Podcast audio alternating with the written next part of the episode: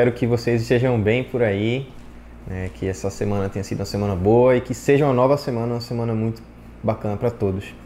É, antes de começar, eu queria é, é, confessar aqui na frente de vocês né, que eu particularmente sofro de um mal que é talvez um pouco de ansiedade aí, mas eu processo as coisas muito rápido. Né? É engraçado que Rodrigo vive puxando meu pé dizendo, cara, é, você tem que estar tá mais no agora, tem que estar tá mais presente. Então eu escuto uma coisa, vejo uma notícia, alguém fala alguma coisa comigo, eu já começo a processar mil coisas, imaginar mil cenários, vou lá na frente, começo a ver a solução lá na frente, e aí o que acontece é que na maioria das vezes eu sou incompreendido.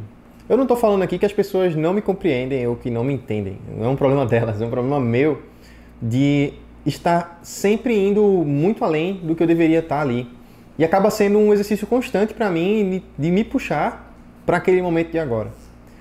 E na vida, é, em uma proporção maior ou menor, a gente é da mesma forma.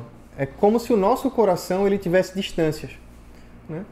Distâncias de onde ele está e onde ele quer estar. É como se o nosso coração ele sempre estivesse longe de onde ele quer estar. Ele nunca está no agora, ele nunca está no que a gente tem, né? Por mais que a gente reconheça às vezes as conquistas que tivemos na vida, as situações que nós passamos, a gente sempre está procurando algo novo, está esperando uma melhoria no emprego, alguma coisa da família, alguma notícia boa aí dessa situação toda. E a gente acaba tendo essa dificuldade de estar presente. E é um pouco sobre isso que eu queria falar com vocês hoje. É, é da nossa natureza possuir, de certa forma, distâncias em nossos corações. E eu não estou aqui te convidando a não ter essas distâncias, nem te provocando a questionar essas distâncias como se fosse algo ruim. Isso é nossa natureza, a gente tem isso. Mas é mais um pouco sobre para onde o nosso coração está apontando. Qual é a distância que ele quer percorrer, qual é o caminho que ele está querendo percorrer. E aí, é, eu consigo lembrar aqui rapidamente de um texto que tem muito famoso, possivelmente você conhece aí, lá em Mateus, no capítulo 14, a partir do versículo 22, que é a clássica passagem onde os discípulos avistam Jesus andando sobre as águas. E o texto fala mais ou menos o seguinte: Logo em seguida, Jesus insistiu com seus discípulos que voltassem ao barco e atravessassem até o outro lado do mar, enquanto ele despedia as multidões. Depois de mandá-los para casa, Jesus subiu sozinho ao monte a fim de orar. Quando anoiteceu, ele ainda estava ali, sozinho. Enquanto isso, os discípulos distantes da terra firme lutavam contra as ondas, pois um vento forte havia se levantado. Por volta das três da madrugada, Jesus foi até eles, caminhando sobre as águas. Quando os discípulos o viram caminhando sobre as águas, ficaram aterrorizados e gritaram: É um fantasma! E cheio de medo, é, dali do barco, Jesus respondeu para eles: Não tenho medo, Coragem, sou eu. Então Pedro gritou: Se é realmente o Senhor, ordene que eu vá caminhando sobre as águas até onde está. Jesus simplesmente olhou para Pedro e respondeu: Venha. Então Pedro desceu do barco e caminhou sobre as águas em direção a Jesus. Mas quando reparou no vento forte e nas ondas, ficou aterrorizado, começou a afundar e gritou: Salva-me, Senhor! No mesmo instante, Jesus estendeu a mão e o segurou. Como é pequena a sua fé, disse ele. Por que você duvidou? Quando entraram no barco, o vento parou, e então os outros discípulos o adoraram e exclamaram: De fato, o Senhor é o Filho de Deus. Essa história aqui já não é uma história é, nova, né? Possivelmente você já deve ter ouvido aí. Mas é uma história que tem várias informações, várias lições. E tem algumas coisas que eu queria, de início, trazer para a gente aqui, para o nosso coração, para a gente começar a refletir. A primeira é que Cristo insiste para que os discípulos sigam sem ele. Né? O mestre tinha sua própria agenda, ele tinha seus próprios compromissos, ele tinha seus próprios interesses. E ele não dependia dos discípulos para isso. Né? Não é só um convite para que os discípulos estejam sós, mas é uma forma de Cristo nos dizer que ele não precisava naquele momento dos discípulos, e que ele nunca precisou, na verdade, porque o caminho que ele tinha que percorrer era o caminho dele. E a hora ali já era avançada, as ondas eram fortes, o vento né, açoitava o barco, eu imagino ali o desespero. Eu que sou bem imaginativo assim, eu fico imaginando aquela cena. É, eu, particularmente, nunca tive a experiência de estar no mar revolto, mas já tive a experiência de estar num rio revolto, assim. e, e você fica ansioso, você fica angustiado, né? Você está vendo ali, o barco parece que é, é, já não tem mais condição de suportar e você fica louco para poder chegar em terra firme. E eu imagino os discípulos ali, três horas da manhã, todos já cansados né, do que estava vivendo, tudo. Ainda ter que enfrentar aquilo sem muita expectativa se o barco ia conseguir é, segurar a barra ali, né? Segurar a onda, literalmente, e não afundar. E aí, mesmo em meio à tempestade é, e situações adversas assim, Cristo, ele nos mostra que ele está no controle.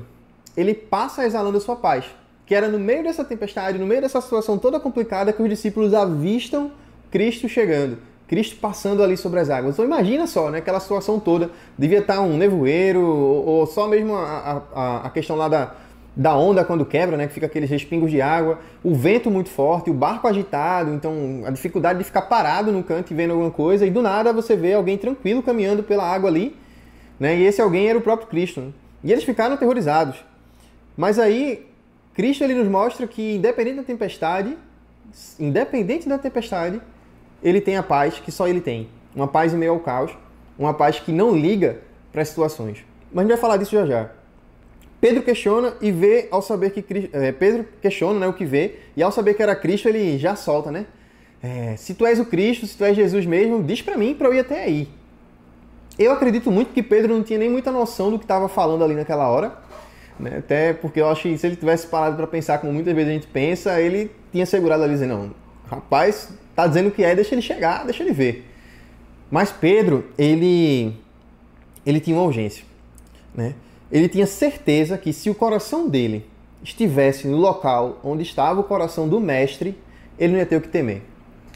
Eu não vou dizer que Pedro tinha expectativas de que é, na hora que ele falou aquilo ali que de fato ele ia andar sobre as águas, mas eu acho que Pedro estava até pronto a, se fosse para se afogar ali, ele sabia que Cristo ia dar um jeito. Né? Que ele conhecia o Mestre, ele conhecia Cristo e o coração dele pulsava para estar onde estava o coração do Mestre naquele momento. Então Pedro se joga, né? Se joga do barco, pula lá no meio da confusão. Pelo que a gente vê no texto aqui, a onda ainda estava forte, as coisas ainda estavam agitadas, não era aquela coisa que a gente vê às vezes na, na televisão ou nos filmes, né? De uma aguinha tranquila ali, como se tivesse um vidro embaixo e Pedro está caminhando. Não. Pedro pulou no mar agitado e imagino que ele estava ali levando pancada de onda de todo lado e aquele vento muito forte. E na hora que ele começa a andar ali naquela onda ali, ele começa a sentir medo e ele afunda. Veja bem, imagina você nessa situação. Você está vendo uma pessoa andando sobre as águas. Você está vendo que essa pessoa ela não está andando sobre uma coisa tranquila. Ela está andando no meio de algo agitado com toda a tranquilidade do mundo nela. E você está na mesma situação. Você está subvertendo qualquer possibilidade científica ali daquilo ali acontecer. Mas mesmo assim, naquele momento ali, Pedro não consegue olhar para esses elementos e dizer: Nossa, isso aqui que eu estou vivendo aqui é algo fora de série, não tem por que eu ter medo. Ele tem medo e afunda. E aí, Cristo resgata ele, sobe no barco e acalma a tempestade. Eu acho que um ponto importante que a gente tem aqui é que a natureza de Pedro naquele momento era de afundar. É normal, é a natureza da gente, é a mesma natureza da gente. Se a gente for pular na água agora aqui, tenho certeza que a gente vai afundar, né?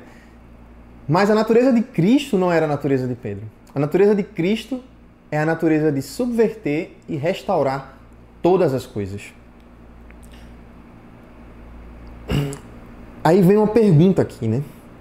que vem na minha mente, que é qual o barco que eu tô? Sabe? Para onde meu barco ele tá levando a minha vida? O que tem sido melhor do que me aproximar de Cristo? Quais, a, quais as distâncias que o meu coração está querendo percorrer? Quando a gente olha para essa situação toda, é um momento bem atípico, mas Pedro ele tinha certeza da distância que o coração dele queria percorrer. E em meio a toda a tempestade. Não era a distância de ficar na beira do barco, não era a distância de somente se jogar na água, mas era a distância de ir ter com Cristo, de estar onde Cristo está. E quando eu faço essas três perguntas aqui, é porque eu fico refletindo que muitas vezes o meu coração ele não está apontando para a direção que Cristo está. Muitas vezes o barco que eu tô, eu não estou querendo pular dele. E aí eu confesso, por muito tempo, meu barco ele foi minha vida profissional. Eu tinha muita dificuldade de enxergar Cristo nela. E às vezes eu via lá aquele, aquele vulto de longe, eu dizia, não, não é possível. Eu começava a procurar ali no barco, ó, oh, é você que é Jesus, é você que é Jesus. Mesmo sabendo que eles não eram, mas porque aquele barco ali, eu não tinha coragem de saltar dele. E eu me frustrei bastante, eu vou ser bem sincero com vocês. É, meus amigos mais próximos estão aí para não me deixar mentir, o quanto que foi dolorosa para mim essa questão de carreira por tanto tempo. Né? Nenhum trabalho me fazia sentir completo, nada do que eu fazia parecia fazer sentido. Até que um dia eu entendi que aquele vulto no meio da tempestade era Cristo e eu joguei meu coração para a direção do Mestre. E aí pulei do barco, é, andei sobre as águas, mas mais do que isso, eu afundei. Eu afundei como Pedro afundou.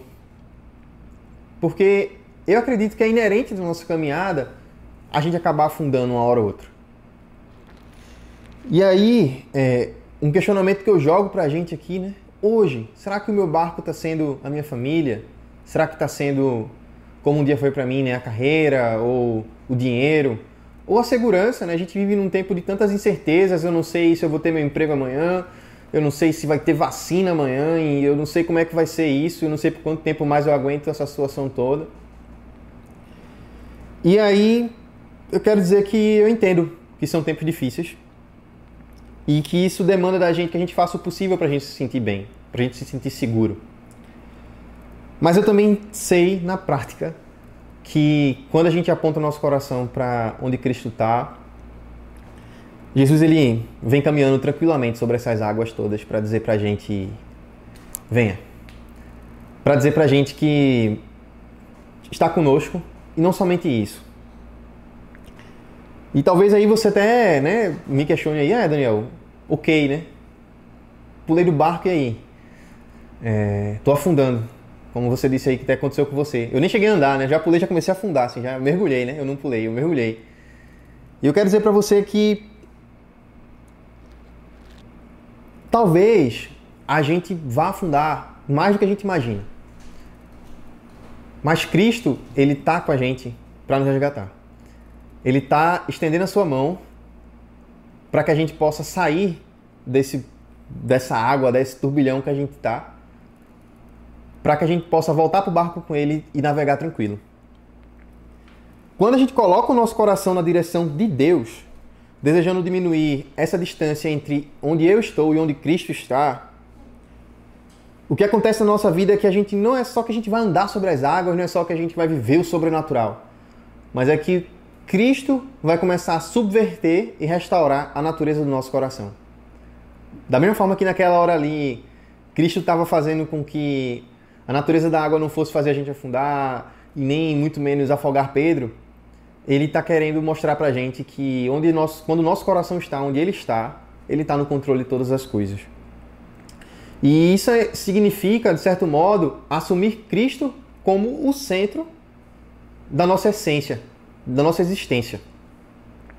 E isso também compreende abrir mão de todo, eu acho que é talvez a parte mais difícil, mas é abrir mão de toda vontade de querer ter controle sobre nossa própria existência. Não é que sonhos, família, carreira deixa de ser importante, pelo contrário. Mas é que agora a gente entende que o nosso coração ele não precisa ser guiado pelo que a gente deseja, pelo que a gente almeja, mas ele precisa ser guiado por onde Cristo está. Porque se lá atrás Cristo retirou Pedro da água, não foi porque ele estava com Pedro, foi porque ele estava no lugar de Pedro. Se Pedro afundou um pouco ali com aquelas ondas fortes e foi salvo, a gente tem que lembrar que Cristo ele desceu até a mais profunda, até a profundeza mais intensa para nos salvar.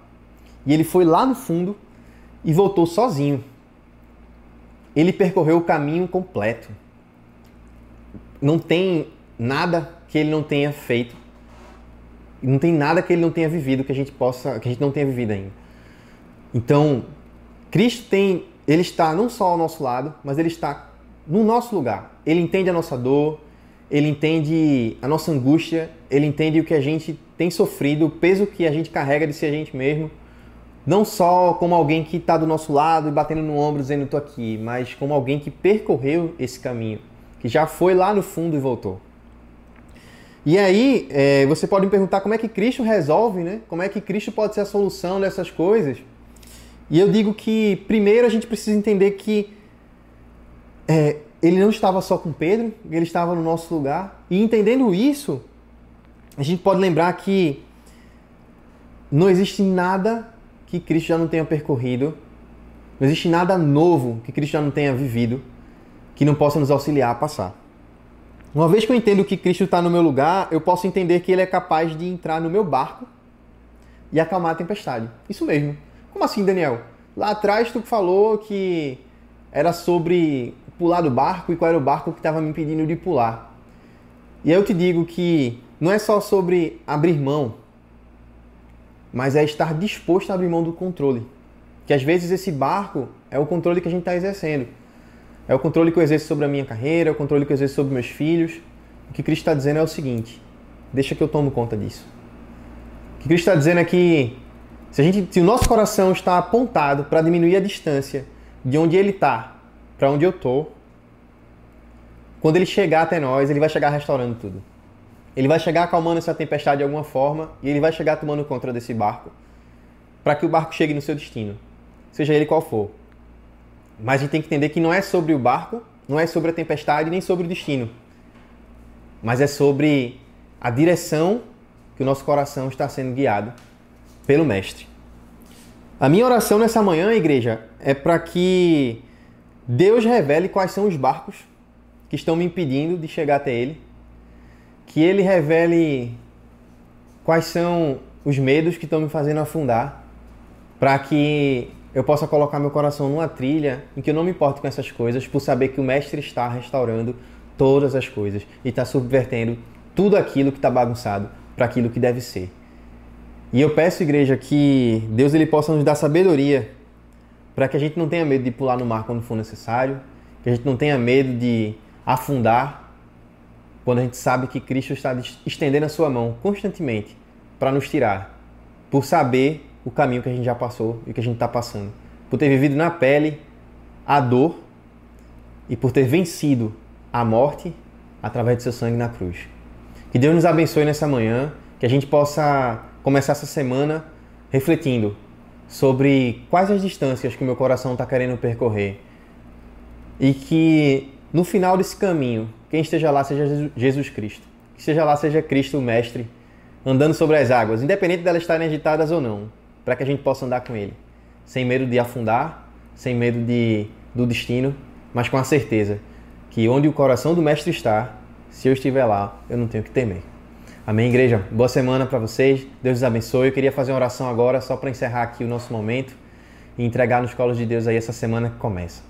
Deus, muito obrigado por esse tempo, Senhor, que o Teu Espírito possa ter feito morada nos corações daqueles que estão ouvindo isso, que a gente possa, Pai, através do Teu Filho, ter a certeza de que não são os nossos desejos, não são nossos sonhos que dirigem nossa vida, mas que as distâncias que a gente quer percorrer com o nosso coração, os problemas que a gente quer resolver, é unicamente estar onde teu filho está, para que a gente possa entender cada dia mais o teu amor e assim refletir, Senhor, aquilo que tu tens feito na história da humanidade, Senhor, com tanto amor, com tanto carinho, com tanta glória, ó Pai. Abençoa essa semana, que seja uma semana rica aí de alegrias no teu nome, que a gente possa ter paz em meio a toda turbulência, em meio a todo caos, que a gente não possa ter medo de te amar por ti quando a gente afundar. E que a gente possa também, Senhor, ter a certeza de que não existe ninguém melhor para acalmar a tempestade e tomar conta do nosso barco do que o teu filho. Em nome de Jesus, amém.